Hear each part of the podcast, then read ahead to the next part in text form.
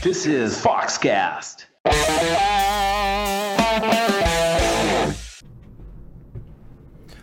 Fala pessoal, João Benedetti aqui da Fox Human Capital, trazendo mais um Foxcast o melhor amigo da sua carreira. Tô aqui com o Ícaro Carbonari. Fala, João, tudo bem? Tudo ótimo e contigo? Melhor agora. Maravilha. E a gente está aqui, como vocês podem ver, no nosso estúdio em São Paulo. Então a gente está gravando aqui uma bateria de, de entrevistas e conversas muito boas. E apenas reforçando né, que a gente tem escritório em São Paulo, Rio de Janeiro, Floripa, Curitiba, Goiânia, Miami. Então a gente normalmente aí, vocês podem ver que o nosso cenário vai mudar porque a gente está gravando em todos esses lugares. E hoje a gente tem uma pessoa incrível para falar com a gente, uma cozinheira de mão cheia, ficamos descobrindo agora, para falar sobre um tema extremamente importante e relevante com a Vitor Martins. Obrigado pela tua presença Ai, e pela tua participação. obrigado. E para começar, né, além de grande cozinheira e viajadora e, é, por que não, sommelier de hostels, né? Conta pra gente quem é Vitor Martins, por que, que você tá aqui. Eu já adicionaria muito bonita, né? Porque a gente entrega na beleza e muito inteligente também. Bom, eu sou Vitor Martins, eu sou especialista em diversidade e inclusão, LinkedIn Top Voice. É, nascida no Maranhão, mas há nove anos moro em Santa Catarina. Passei seis meses aí estudando inglês em Londres. Voltei agora tem uns 30 dias, né? Então, assim, ela tá toda metida. É, e que mais? Sou uma mulher, uma mulher trans negra, né? Os meus cabelos são cabelo afro, do tipo 4C. Deixa eu- Sou uma mulher alta e magra. Estão me descrevendo que a gente, né? Talvez tenham pessoas que queiram saber mais como eu sou. Então é isso. E acho que, bom, além disso, tudo isso, sou administradora de formação, sou psicóloga também, me tornei psicóloga recente, inclusive peguei meu diploma, o quê? Tem 15 dias que eu fui lá buscar meu diploma. E faço mestrado em psicologia, né, onde eu estudo. É um mestrado em psicologia, mas eu estudo especificamente relações raciais no mestrado. Legal. E eu estudo estratégias de enfrentamento ao racismo implementadas por empresas privadas no Brasil. O que é bem bacana, porque dialoga com algo que eu faço no mercado de trabalho, né? Que é atuar com diversidade, inclusão e carreira e gestão de pessoas de forma geral. E tem um foco justamente de pensar as organizações nesse cenário, né? Então eu acho aí que são é um mestrado legal de se fazer, porque tem um tema, assim, bem pertinente em termos de sociedade. Porque até mesmo pensando, e já fechando minha apresentação, é uma pergunta que várias empresas se fazem. Uhum, Ah, o que uhum. fazer na minha jornada de inclusão racial? E o meu mestrado é justamente para responder isso, né? Qual é o papel dessas organizações e entender o que elas estão fazendo. Então, um pouco da vida é, é essa, né? Então, assim, amo cozinhar mesmo e amo comer, gente. Então, assim, quem quiser depois mandar fofoca nas minhas redes sociais e convite para comida, estou aqui já me oferecendo disponível demais da conta.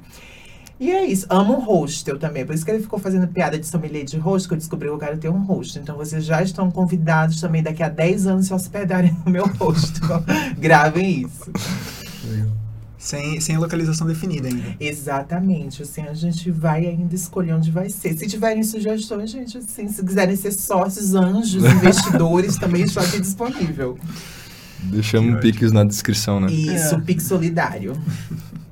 Maravilha, Vitor, muito obrigado pela tua presença hoje. E acho que tema super relevante que a gente tem é, cada vez mais é, conversado, não só no, no Foxcast, mas, enfim, dentro e fora, né?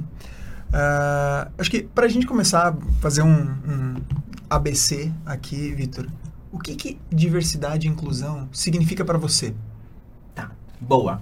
Eu acho que essa é uma pergunta super interessante da perspectiva de dizer assim, diversidade e inclusão para mim, um significa fonte de renda, né? Porque é como eu tenho vivido profissionalmente, né? Então assim, sem, ai, sem florir demais, tipo assim, ai, gente, é bom ganhar dinheiro fazendo coisas que, né, pelo um trabalho que que gera impacto. Uhum. Eu acho que um outro ponto, diversidade e inclusão, para mim, é um tema que entra, que, que ele não necessariamente chega com esses temas. Se a gente for parar para pensar, nada do que diversidade e inclusão trata é novo, no sentido de o movimento negro já falava de racismo há mil anos atrás.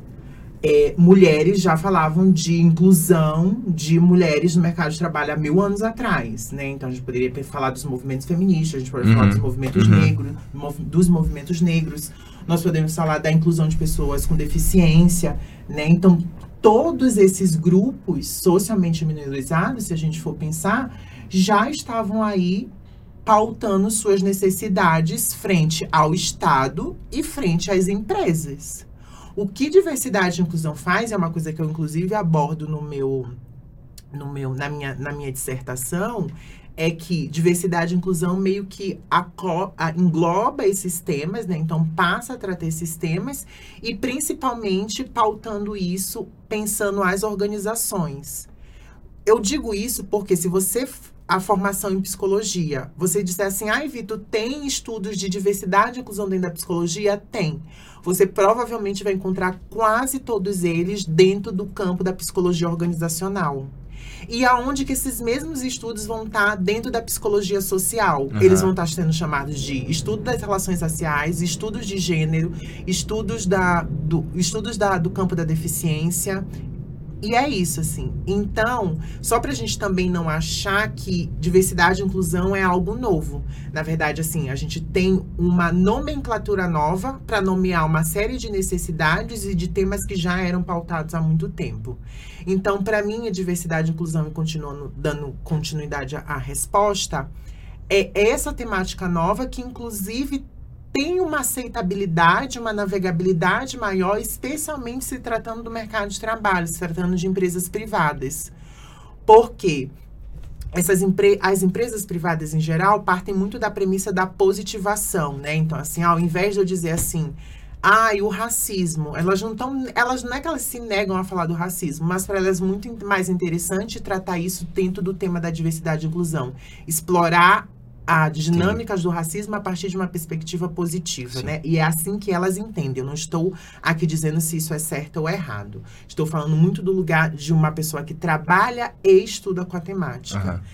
Então, para mim, é, diversidade e inclusão, para Vitor, né? Então, tem essa função de me manter, né? É um trabalho que eu me reconheço e me, e me fez crescer profissionalmente, me fazer sair da zona de pobreza, onde eu vivia até pouco tempo atrás, né? Então, escalonar minha carreira. Tem isso que para mim é é uma forma de nomear o que já vem sendo discutido socialmente há muito tempo, pelos especialmente pelos movimentos sociais. Então, adquire essa nomenclatura de diversidade e inclusão, especialmente dentro do contexto das organizações privadas. E eu também considero diversidade e inclusão como um caminho pela qual as empresas estão começando a endereçar é, os temas que já eram pautados pelos movimentos sociais. E o que, que eu quero te dizer com isso? Até pouco tempo atrás, e aí é uma análise que eu faço e eu escrevo também na minha dissertação, as empresas não se percebiam como agentes sociais. Elas Aham. basicamente se percebiam meio como assim: ah, eu sou a empresa, eu gero renda, eu gero receita, e é isso, assim. Como se elas não tivessem. Se o impacto delas fosse geração de receita. Sem pensar em quais elas, enquanto agente de uma sociedade. Porque percebam, né? Se a gente está falando de uma sociedade, Aham. Sociedade tem pessoas, sociedade tem instituições. E as empresas privadas, em específico, tinham dificuldades em, em se perceber como esses agentes sociais, né? Então, quando a gente pensava em um agente social em termos de instituição, a gente pensava o hospital público, o legislativo, eh, a escola pública, mas as empresas não se pensavam ainda nesse lugar.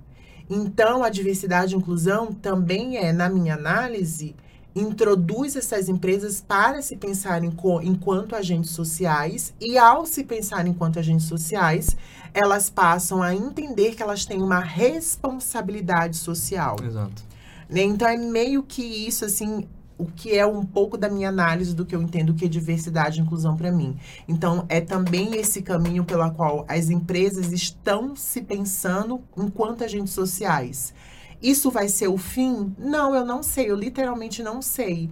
Possa ser que daqui a alguns anos a gente tenha empresas não mais pautando só o tema da diversidade e inclusão, mas trabalhando de uma outra forma, isso que neste momento nós estamos nomeando como diversidade e inclusão. Sim. Então, acho que é um Exatamente. pouco desse cenário. Faz muito sentido. E até porque a gente normalmente coloca diversidade e inclusão como uma mesma coisa. E acho que as pessoas às vezes nem sabem a diferença de diversidade. O que ter diversidade não significa ter inclusão. E ter inclusão não significa ter diversidade. Né? Tu, tu enxerga também isso, que muita empresa... Ah, beleza, a gente tem as cadeiras, cadeiras afirmativas, a gente bota aqui, beleza, preenche. Tá, e a inclusão? Uhum. Qual que é o a gosto- passo? Eu gosto de trabalhar com o exemplo do Magazine Luiza, que o Magazine Luiza fez assim, olha, descobrimos que temos 50% de pessoas negras trabalhando no Magazine Luiza. Mas nós também descobrimos que essas pessoas estão nas operações, na Aham. base da empresa.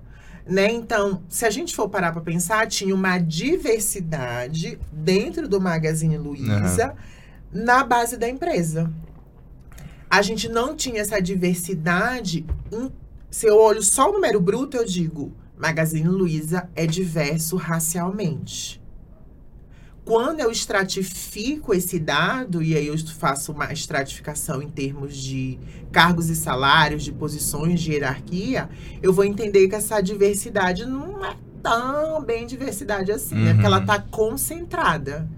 E aí, a inclusão é um caminho de pulverizar a diversidade. Legal. Porque, na verdade, a gente deveria ter, se a gente está falando de, de empresas diversas, elas não podem ser diversas só na base, elas precisam ser diversas como um todo. Só que isso não se dá. Pensa que a gente cresceu numa sociedade, e é uma sociedade onde nós, pessoas, estamos trabalhando nessas empresas, onde estava tudo bem não ter preto, onde estava tudo bem não ter mulheres no conselho, onde estava tudo bem não ter pessoas com deficiência.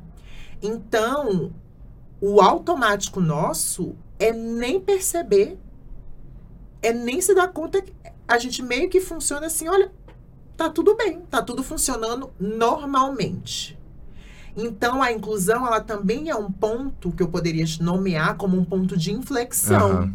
porque ela coloca para essas organizações a dúvida do tipo assim, é diverso mesmo isso que tu tá chamando de diverso? E aí, quando essa resposta vem, se é diverso ou se não é diverso, em geral a conclusão é nós não somos diversos no todo, né? Nós temos níveis onde essa diversidade precisaria ser trabalhada de forma mais intencional. A inclusão é a ferramenta para pensar esses mecanismos de mudança de estrutura. Então, sim, são, con- são conceitos e aplicabilidades Diferentes. distintas, mas não dá para caminhar com uma sem caminhar com a outra. É. É, é interrelacional. Perfeito. E, e, assim, né, a gente tá determinando, definindo um pouco melhor o que é cada uma, mas como que é importante, por que, que é importante, como que é importante para a pessoa entender o, o que que é pra- no nível de carreira, assim, né? Passando isso para uma, uma carreira da pessoa, como que entender esses conceitos, definições, para que que serve, como funciona, é importante para a pessoa na carreira dela. Eu acho que a gente pode até acrescentar nesse ponto para você trazer o seu exemplo. Uhum. Como que Sim. você viu a diferença de ah, Uhum. pré-compreensão para pós-compreensão, tanto Uhum. do teu lado pessoal como do teu lado profissional? Tá, boa. Acho, ah, acho que um ponto é, né? E aí, já falando com vocês, não existe diversidade e inclusão só para a empresa, gente. Se você acredita na diversidade e inclusão para a empresa, você deveria acreditar também para si. Acreditar também para si. Eu sempre faço uma dinâmica nas minhas palestras e nas minhas talks, que é assim. Vou no aniversário de vocês. Uhum. E aí eu vou, vou até fazer com vocês aqui Tá na bom. sala. Vou no aniversário de vocês, vocês têm 20 convidados. 20 não, porque uma sou eu que estou lá de infiltrado espiando. 19.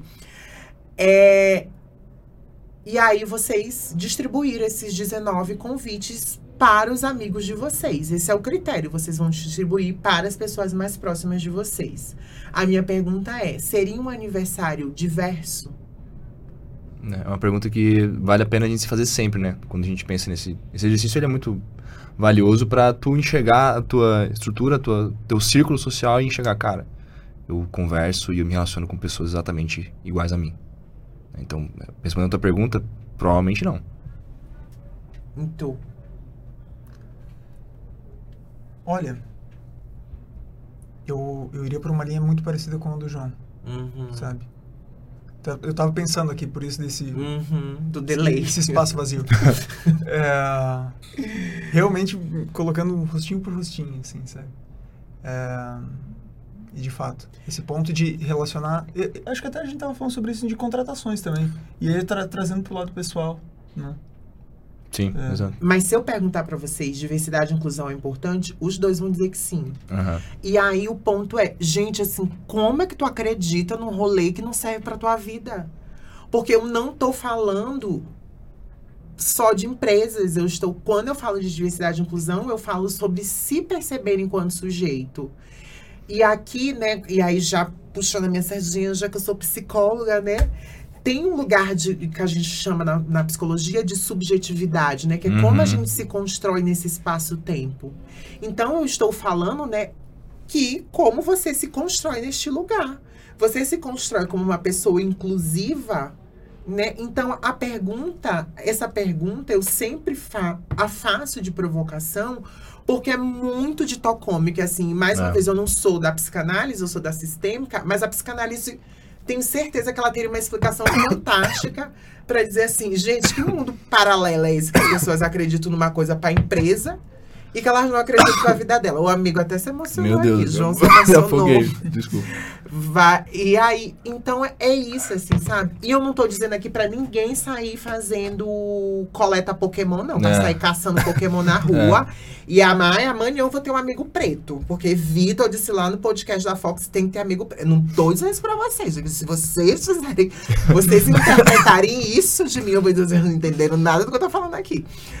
Então, né? E aí, já amarrando minha pergunta e tentando fi- finalizar, assim. Da minha perspectiva pessoal, quando eu comecei a, a, a lidar com esses temas, primeiro que eu nasci no núcleo é, onde eu fui criado por com cinco mulheres em paralelo. A minha avó, a minha madrinha, a minha tia, a minha mãe, a minha irmã.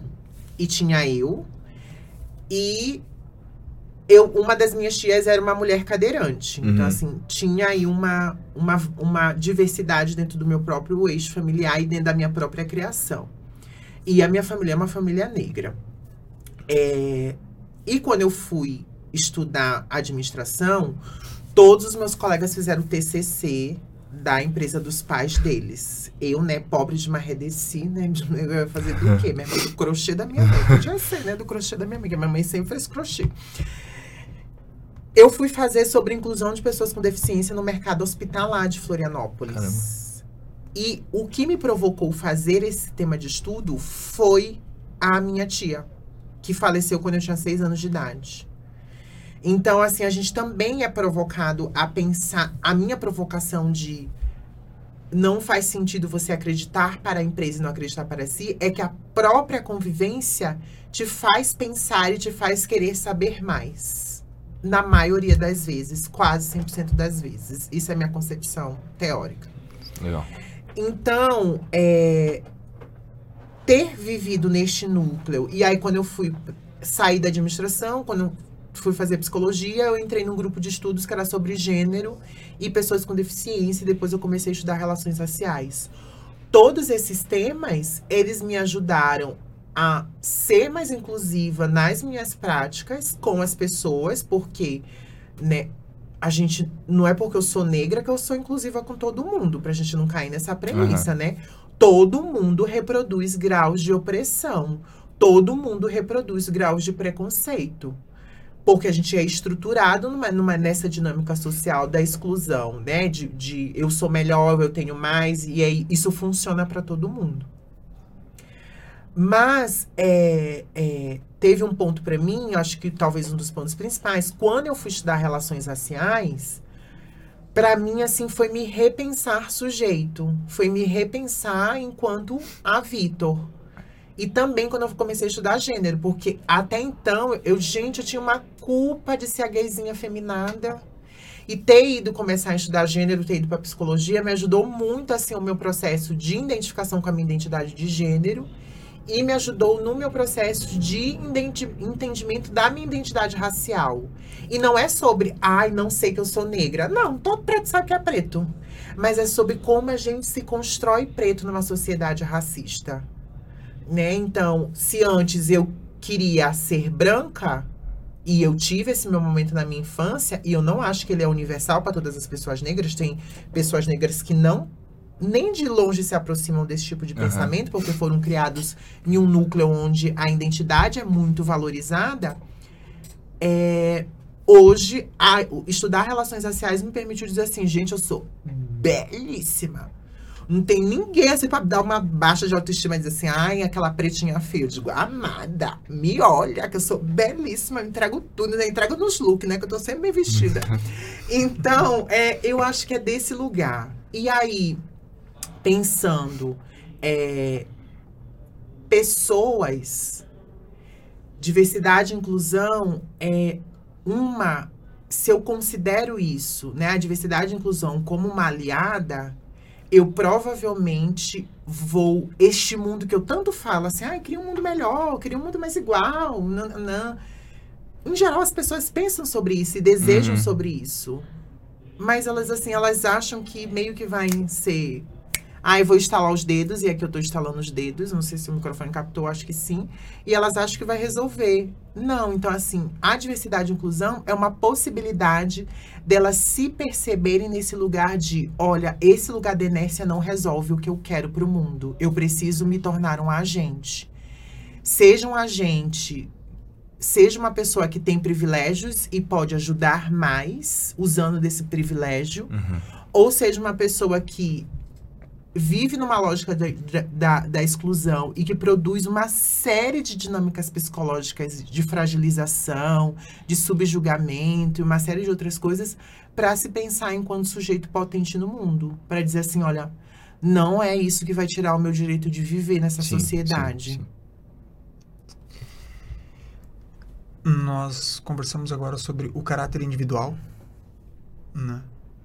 E como que a gente traz isso para o coletivo empresarial? Como que a gente fala isso para dentro de uma empresa? Bom, acho que tem alguns caminhos. Acho não, considero ter alguns caminhos. Um, e eu até falei isso para um podcast que eu gravei. Vou gravar amanhã, mas eu montei o roteiro do podcast. É, primeiro que é o certo. Mas nem todas as organizações vão assentar essa mensagem. Ah, estou fazendo o que é o certo. Talvez elas vão precisar de uma dose adicional de mensagem. Segundo, que as pessoas mudam e as pessoas têm mudado. Eu considero que nós estamos vivendo um espaço cada vez mais com gerações cada vez mais conscientes do que querem para si. Tem várias marcas que eu não Uhum. compro, gente. Uhum. Porque já foram acusadas de racismo. Eu não dou meu dinheiro. Não dou, não dou, não dou. E assim como eu, tem inúmeras outras pessoas. Então, nós estamos falando de, é, de impacto nos negócios. Nós estamos falando de que se essa organização não se pensa neste tempo, ela provavelmente vai tender a fracassar. Imagina se todas as marcas de cosmético resolvessem só continuar vendendo produtos de cosmético para as pessoas brancas. O povo preto fez o quê, inclusive, né? O povo preto foi lá e começou a montar linha de produto de cosmético para preto.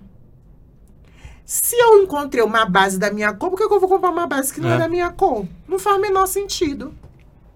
Então, eu tô falando de bolso, eu tô falando de Aham. diversidade de carteira de cliente, eu tô falando Claro. de diversidade de persona. Eu adoro a lógica, eu acho que as lógicas do sabão em pó, né? Que é, tinham marcas, né? Eu não vou citar, elas sempre trabalharam com um perfil, uma persona para o sabão em pó. E ao longo do processo, elas foram descobrindo que o pobre, o preto, também comprava essa marca, que ela só colocava gente branca e elitista para representar. Uhum. Acho que as pastas de dente também são um ótimo exemplo. São. É, E aí ela passou a revisar as campanhas de produto, né? E começou a diversificar. Não tô dizendo que ela mudou, por exemplo, a estrutura da empresa. Posso dizer que a estrutura da empresa tenha continuado lá do mesmo jeito que estava antes. Mas ela entende, no fim do dia, que não dá para ela seguir fazendo o que ela fazia desde sempre. Foi o primeiro passo, pelo menos. Eu não, não, não considero essa do, do primeiro passo, não. Tá. Eu só acho que ela fez alguma coisa entendendo que o tema tem relevância em algum grau. E aí, nesse caso, ela identifica a relevância do tema no negócio. E aí, o ponto, e aí, pensando na pergunta, né? É não só fazer diversity washing, que é colocar gente preta, gente mulher, colocar pessoa trans nas Na campanhas. e- comunicação. e fazer dinheiro com isso, com isso, desculpa, mas sobretudo como considerar essas pessoas produzindo essas campanhas. Porque assim, você até pode fazer isso, mas você vai estar fadado também ao fracasso, que uma hora você vai escorregar. Porque você tem pessoas pensando para públicos diversos e essas pessoas que pensam para públicos diversos não são diversos. Eu digo isso pela minha experiência, gente. O que eu encontrava de projeto bem intencionado, bem intencionado mesmo. E aí você via assim que o erro do projeto era porque a pessoa só vive a realidade bolha dela. Uhum. Nem era que ela tava mal intencionada, não. Do tipo assim, ai, tô fazendo isso pra discriminar. Não. É que ela vive tão bolha que a bolha vai se refletir na entrega dela. Não tem como ser diferente disso. Aham. E eu gosto de uma coisa que o Pichon Rivier vai falar, porque assim, tem uns estudos da Mackenzie que vão fazer aquela correlação de diversidade e, e aumento da lucratividade bruta, não Uhum. líquida, bruta. É, e tem um, o Pichon Rivier, que é um. Ele é, ele é psiquiatra. Perdão se eu errar, mas eu, se eu não me engano, o Pichon Rivier é psiquiatra. E ele vai estudar grupos. E desde muito tempo, imagina, Pichon Rivier é do século passado. Da década do século passado. Uhum. Pichon Rivier estava dizendo que grupos homogêneos tendem a ser menos criativos do que grupos heterogêneos. E aí, qual é a empresa hoje que não fala de criatividade? Ah, sim. Não tem nenhuma, nenhuma. Até porque para sobreviver hoje você precisa ser muito criativo. Uhum. Porque todo mundo se copia o tempo todo. A gente pode pensar fintechs. Tinha uma, agora a gente. Meu Deus, sei lá quantas contas digitais a gente pode pensar. Um zilhão de linhas de atendimento, produto, Exato. públicos. Então, o Pichon Rivier tá lá dizendo assim: olha, grupos heterogêneos são mais criativos. Ele tá dizendo o quê, gente? Que não dá pra ter todo mundo igual, padrãozinho, colete da colete da Faria Lima, pra ficar pensando produto e serviço pra todo mundo. Traduzindo, assim, ele, ele tá estudando de uma outra perspectiva. É. Mas se a gente trouxer pro mundo do negócio, tá lá dado, sabe? E aí eu acho, eu, eu digo, gente, assim, e eu tenho uma pergunta que eu não sei responder até hoje. O porquê que as empresas, sabendo disso, escolhem continuar não trabalhando diversidade e inclusão? É uma pergunta que eu sigo me responder, me perguntando e eu sigo sem resposta. Porque eu tô te dizendo, você vai ter mais criatividade na sua empresa. As pesquisas da McKinsey, que é uma grande referência em pesquisa no mercado, tá te dizendo de lucratividade. Você provavelmente vai criar uma atmosfera muito mais amigável dentro de uma cultura muito mais criativa, diversa dentro da organização. A minha grande pergunta que eu não sei responder é por que as empresas insistem em seguir não trabalhando diversidade e inclusão. Não faço ideia. Basicamente, argumentos, pelo que você estou, estão bem claros, né? E por que, nesse tempo até agora, quais são tuas suspeitas de por que que isso não acontece? Então, eu realmente eu não sei responder essa pergunta. Porque eu tô te falando assim. E é base de quem estuda administração, minha primeira formação. Aham. Toda empresa visa lucro. Essa é uma fase praxe na administração. Toda empresa aula. visa lucro. Eu tô te dizendo que se tu fizer isso, tu, vai, ter, mais lucro. Então, eu não sei responder. Eu juro pra ti, eu não sei responder. E é engraçado que a gente não vê isso só em... Por exemplo, a gente pega, sei lá, uma empresa que tem 5 mil, 30 mil funcionários. é, fazer isso pode ser que seja um nível de, de tamanho um pouco mais complexo. Não sei. Mas isso se apresenta também em muitas empresas de startups, todas elas. É, é basicamente um copy-paste, né? Então, a gente pensa, pô, se essas empresas estão nascendo hoje, já sabem tudo isso, já têm claro isso, por que, elas não fazem? E também Uhum. não fazem. E por que que é...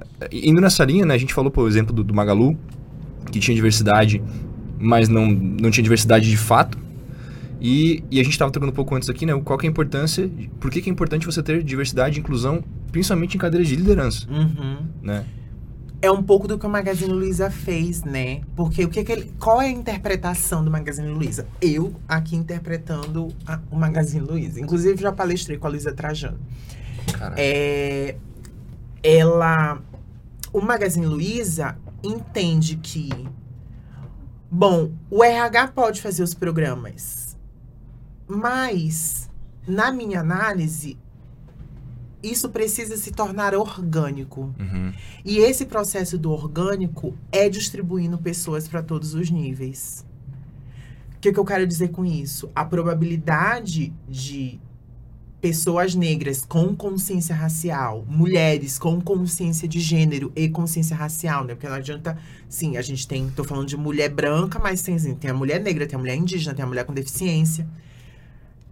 É uma probabilidade maior né, quando esses grupos são contratados e com consciência, quando esses grupos eles estão pulverizados e distribuídos em todos os níveis da, da hierarquia da organização, que eles comecem a construir times diversos para Uhum. si. Porque e aí eu vou pegar o meu exemplo pessoal e vou pegar os exemplos do meu amigo, dos meus amigos próximos. Eu não tenho um amigo que se hoje virasse gestor não ia fazer um time diverso. Nenhum, nenhum nenhum amigo negro, nenhum amigo com deficiência, nenhum ia reproduzir a lógica que o excluiu tanto tempo do mercado de trabalho. Então é desse mecanismo que se tem pensado. Obviamente, não acho que ter uma pessoa negra lá faz com que todo mundo saia. Ah, eu agora vou ter a consciência de Aham. contratar um time diverso. Ah, eu sou mulher, eu vou ter a consciência de contratar um time diverso. Não. Tem mulher aí que é contratada, está em posição de liderança, só contrata mulher branca. Né? Acho limitado pensar que ela está reproduzindo lógicas, né? Sim. Então, eu meio que penso isso, assim, pensando, dialogando com o case do Magazine Luiza, a interpretação é: quanto mais eu distribuo essas pessoas, mais o processo tende a ser orgânico dentro da organização. E vai descaracterizando o, o gestão de pessoas. No sentido, não é um descaracterizar, dizer assim, ah, isso não é de gestão de pessoas, mas de dizer assim, olha, isso está com gestão de pessoas, mas é responsabilidade de todo mundo. Pois é, porque esse é realmente um- uma pergunta que já, já apareceu, né? De uma pauta que vai ficar no escopo de gestão de pessoas. E aí a gente, isso, isso começa onde? Esse movimento ele começa onde? É mais interessante, é mais estratégico começar por uma posição de liderança, por, por C-level? Tem, assim, um- você acha um- uma melhor prática? Ex- Exatamente, eu acho que até em uma linha mais prática, eu não sei se isso entra nos, nos temas que você aborda nas suas palestras, mas de um estágio zero, como começar? Né? Para não, a gente falou aqui de não centralizar isso Uhum. diretamente num, num RH, por exemplo. Uhum. Como começar? Eu considero dois movimentos interessantes. Um movimento, sim, está focado em contratação, né? Então, trazer pessoas do mercado. Entendi. E um segundo, que para mim é o mais interessante. É o mais interessante porque ele, ele pega, acaba atingindo outros pontos da organização, que são os programas de aceleração de carreira. Hum, boa. Eu já Legal. tenho essas pessoas dentro da empresa. Eu deveria, eu deveria acelerar, acelerar essas pessoas. Por que, que eu estou dizendo isso? Porque todo mundo que trabalha em algum lugar quer ser reconhecido. Mas nem todo mundo que está numa determinada cadeira tem as competências para avançar para a próxima cadeira, mas não significa que não queira. E aí, se a gente pensa, eu não estou nem falando mais de papel social. Sim. Se eu penso de do quão eu posso impactar internamente a organização, eu posso dar aquele empurrãozinho, e não é um empurrãozinho para fulano, é um empurrãozinho institucional para continuar crescendo a empresa institucionalmente. Sim. Eu estou acelerando pessoas dentro da minha empresa que vão acelerar o meu negócio. Essa que é a lógica que a gente deveria pensar. Então, programas de aceleração de carreira, gente, façam assim. Eu tive a oportunidade de trabalhar com programas de aceleração de carreira. E foi uma das coisas mais fantásticas na minha vida ver as pessoas sendo promovidas para cargos de gestão após serem passados por programa de aceleração de carreira focados em gestão em cargos de, de senioridade. é tão satisfatório a pessoa se sentir passar por um programa, depois crescer, né, verticalmente dentro da empresa e ser reconhecida, assim. Eu acho que isso traz um valor institucional, eu acho que isso traz um sentimento de. O povo vive falando de vestir camisa. Eu Aham. acho que esses movimentos fazem pessoas vestirem camisas dentro da organização. Tem um texto da, Sus- da Suzana Tolfo, que é uma psicóloga organizacional da Universidade Federal de Santa Catarina, professora do, do programa da, do. Ela é do programa de pós-graduação em psicologia. E ela tem um texto, um artigo bem famoso que fala sobre sentidos e significados do trabalho. Eu amo esse texto, assim. Tem vários textos que eu gravei Sentido na memória. Esse é um texto que eu gravei, assim. E ela vai falar que o trabalho ele precisa ser produtor de sentido e significado. Né? O sentido é o sentir, né? E o significar dá um ter um valor de estar lá. Então, quando eu penso nesse num programa de aceleração, um programa de aceleração que eu nem tô te prometendo te promover, eu estou dizendo que eu quero te acelerar porque eu acredito no teu potencial. Aham. Isso para mim é produzir sentido e significado no mundo do trabalho. Hum. E aí a Suzana conclui, né, meio que no artigo dela. Se um trabalho não produz sentido e significado, não faz sentido eu estar lá. Né? Obviamente, muitas pessoas estão em seus trabalhos porque todo mundo tem conta para pagar, tem que comer, tem despesa no final do mês, tem filho, tem creche, tem uma série de outras coisas. Mas não significa que o trabalho está sendo produtor de sentido Aham, significado. sim. E aí, obviamente, se a gente for entrar Nesse tema, né? nesse tema, a gente vai pensar o quanto de processos de adoecimento a gente tem no mercado de trabalho hoje. A gente aí está falando de, da OMS apontando depressão e ansiedade como uma das maiores causas de afastamento do mercado de trabalho para os próximos anos. E esse ano, se eu não se eu não estou enganada, a OMS, em parceria com a Organização Internacional do Trabalho, é, con- conglomeraram um fundo de aplicação para é, desenhar uma política, perdão, desenhar uma diretriz para que empresas possam trabalhar a educação dos gestores, olha só, a educação da gestão com foco no melhoramento do ambiente organizacional para os liderados. E aí a gente vai cruzando assim pesquisa, né? Um dos maiores percentuais de desligamento nas empresas ainda está relacionado à relação líder e liderado. Uhum. Sim. E aí a gente vem a OMS dizendo assim: treine seus gestores para ter um ambiente de trabalho seguro. Então a gente tem indícios, né? Indícios, dados, ferramentas, a gente tem estudos apontando, né? Então acho que é meio que isso, assim, sabe? Cara, que do, legal. Do que eu tava. Do que a gente tá dialogando. E acho que pra gente conseguir fazer o, o, um ciclo, né? é, que a gente começou lá do início do Beabá, com o gestor treinado, né? Como que essa pessoa passa para a equipe esse cenário? Qual que é a melhor maneira?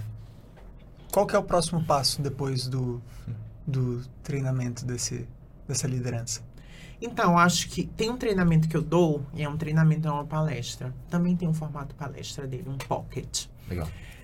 que se chama é, gestão inclusiva, né? Que então é basicamente e eu trabalho com estudos de casos. Que é fantástico, porque o povo entra dizendo assim: "Ah, eu não sei nada". Eu digo: "Não, você sabe. você sabe, você sabe". Que aí já tem tá relacionado à minha crença, à minha base psicológica, né? Uhum. Todo mundo sabe de algum lugar.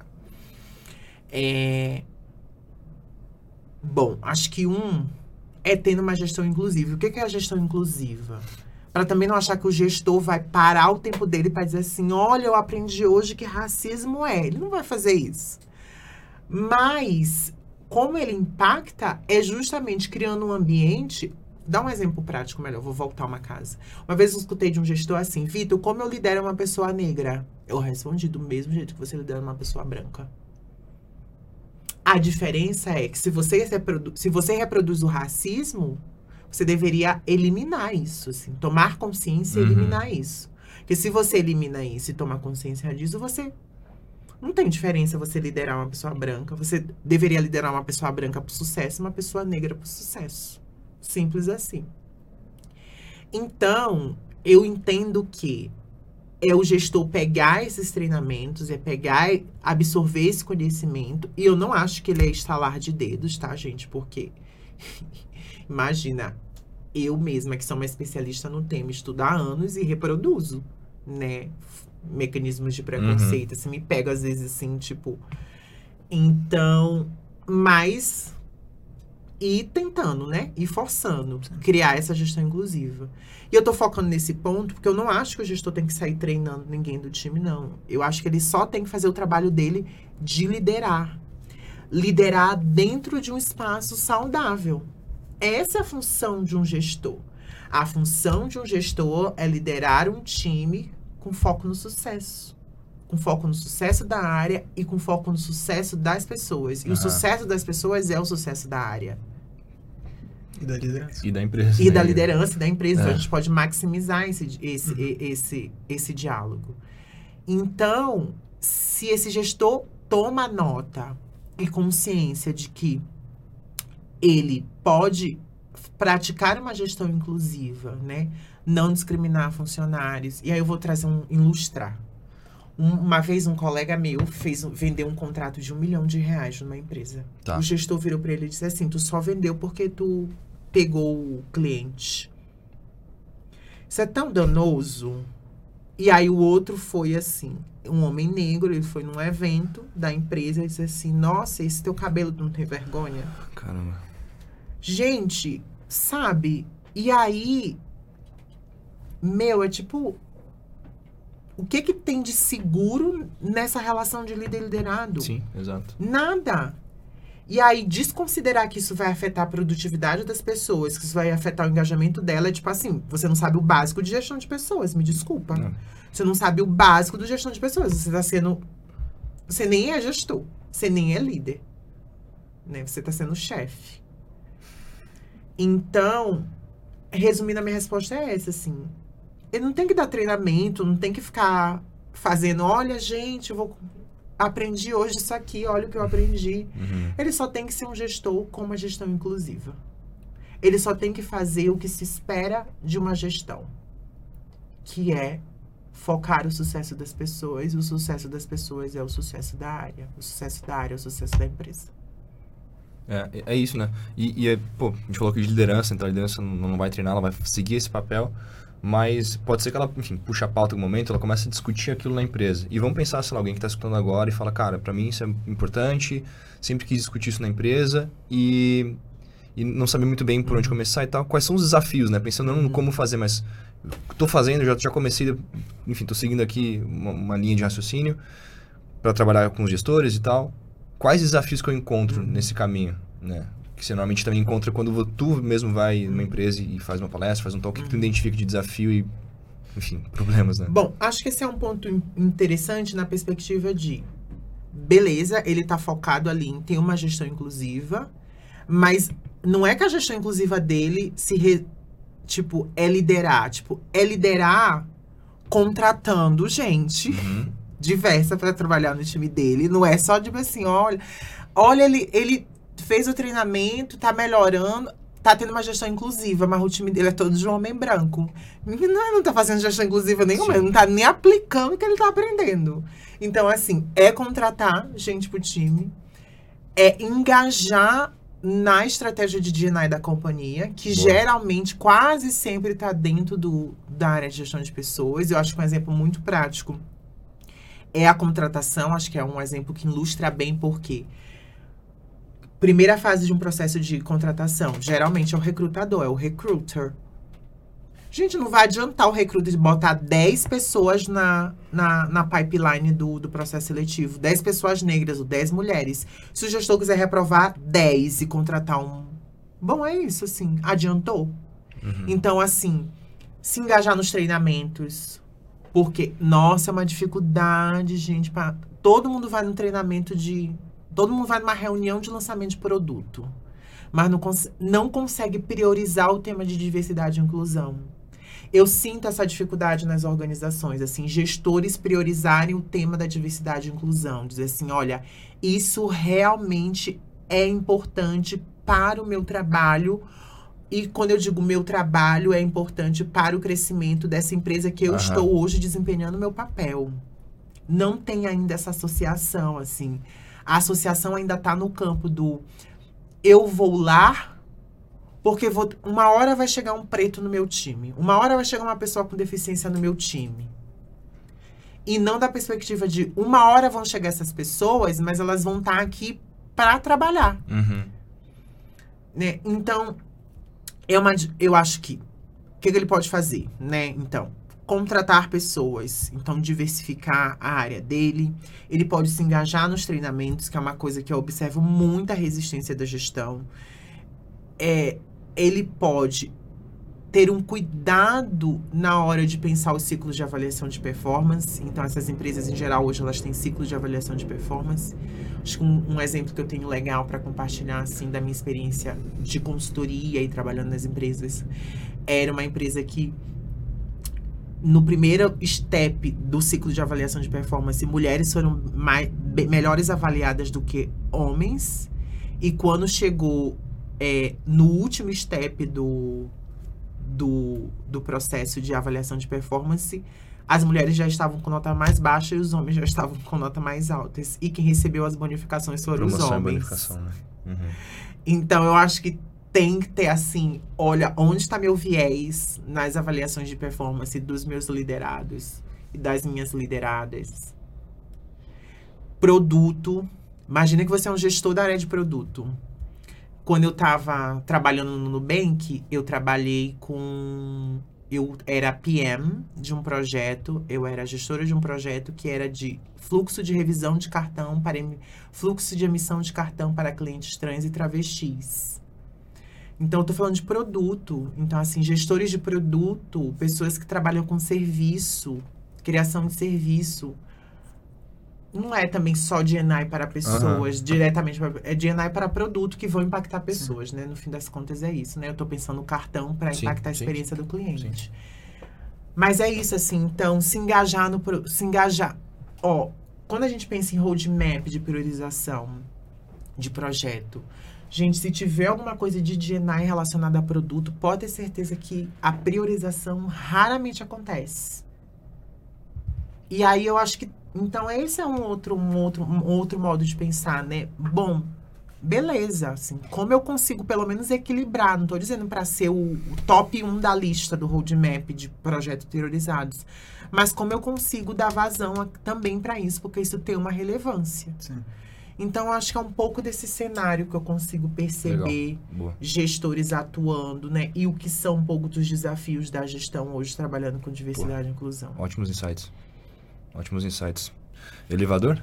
Eu acho que antes do elevador, é, queria te convidar a fazer um jabazinho aqui, contar um pouquinho mais dos, dos treinamentos, dos talks que você faz e aonde que o pessoal pode te encontrar. Boa, boa, boa, boa. Bom, pode me encontrar no LinkedIn, Vitor Martins, e pode me encontrar no Instagram, arroba sou Vitor Martins.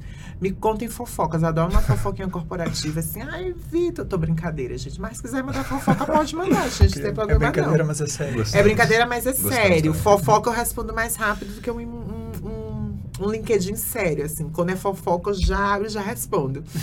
E, bom, brincadeiras à parte. Então, eu sou- tô nessas duas redes sociais, principalmente. Então, Instagram, repetindo, arroba sou Vitor Martins. Sou de eu sou, não sou de música. E Instagram e LinkedIn, Vitor Martins. E sobre as talks, né? Sobre as, então, temos talks, temos treinamentos, temos a consultoria.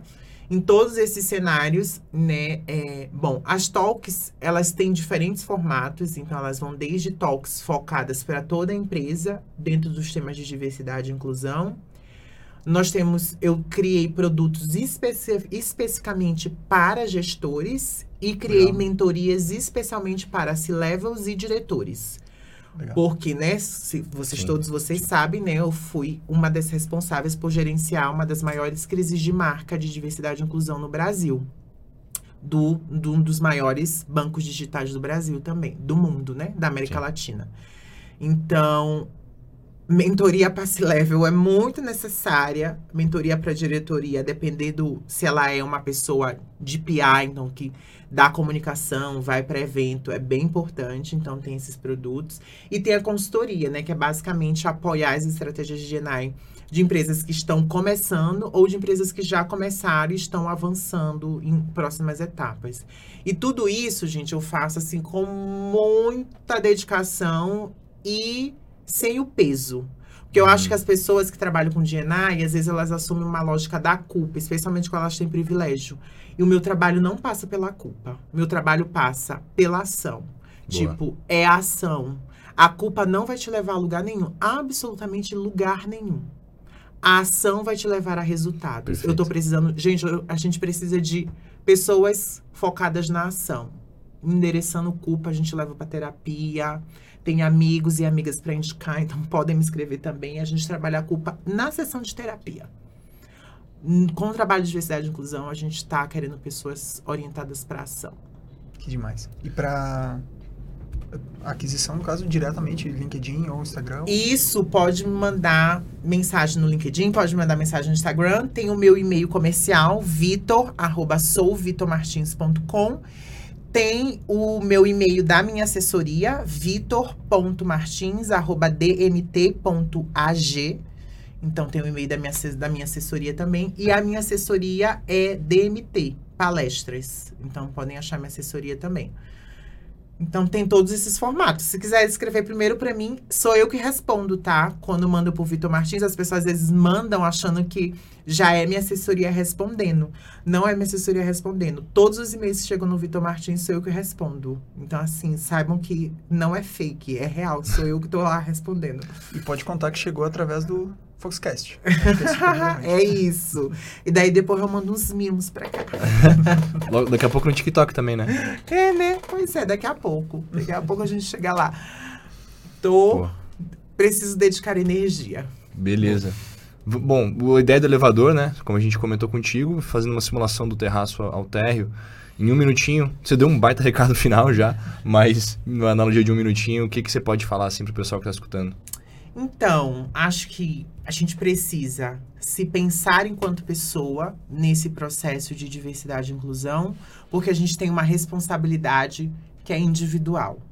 E eu acho que um outro nível é uma responsabilidade coletiva. Entender como essas dinâmicas funcionam para si e para o coletivo, eu acho que é necessário para que a gente possa continuar engajando nisso que a gente está chamando de diversidade e inclusão. Diversidade e inclusão não vai resolver o problema do mundo se a gente não tiver pessoas ativas e engajadas para alcançar esse mundo ideal que a gente tanto fala, esse mundo inclusivo, esse mundo equinânime. Então, assumam a responsabilidade individual de vocês, façam com que essa responsabilidade individual de vocês vire cobrança dentro das organizações, uma cobrança saudável dentro das organizações engaje dentro dessas organizações, né? Engaje nas, no que tem de estratégia de GNI dentro das empresas. E, sobretudo, assim, não esqueçam, né, que este mundo que todo mundo quer, que todo mundo deseja, só é capaz de chegar quando a gente tá, de fato, todo mundo pensando numa mesma direção. Eu gosto de, e eu finalizo com um, eu acho que é o prefácio do livro da Bell Hooks, ela vai dizer que a melhor amiga dela é uma amiga branca. E ela diz assim: sem as pessoas brancas aliadas na jornada do antirracismo, não é possível virar a chave do racismo. E aí eu acho que é um pouco disso, assim. Entender que não é uma luta das pessoas negras, não é uma luta das pessoas com deficiência, não é uma luta das mulheres. É uma luta que a gente precisa entender. São movimentos que a gente precisa entender individualidade e coletividade para chegar num todo que é interessante para todo mundo. E é isso. Obrigadíssimo pelo convite. Eu amei. Eu tô super disponível para fofocas corporativas a partir de agora, gente. Um beijo a todo mundo, gente. Obrigado. Sensacional. E, bri- pô, Vitor, meu Deus, não tem nem o que falar. Obrigado pelo teu tempo, pela participação e, pô, por todos os insights que tu trouxe, ensinamentos. Ícaro, valeu pela tua participação também, como sempre, né? Valeu, Gustavo. E, bom, é, sigam a gente lá no Spotify e no YouTube, a Fox Human Capital é, e o Foxcast. Então segue a gente e se inscreve no nosso canal no YouTube, ativa o sino. Ah, também avalia o nosso podcast no Spotify, tá? Pra gente saber se está gostando ou não, quais são os temas pertinentes que vocês também querem escutar. E pra, pô, qualquer outro tema seja de D&I, na diversidade e inclusão, coisas parecidas, podem escrever pra gente, a gente está sempre lendo quais são as sugestões de temas para falar, o que é mais pertinente no dia a dia. E por último, né, sigam a Fox Human Capital BR lá no Instagram, o Ícaro Paludo no LinkedIn, eu, João Henrique Benedetti, no LinkedIn também, a Fox Human Capital no LinkedIn, e espalhe por aí que você escuta o Foxcast, o melhor amigo da sua carreira, e até mais.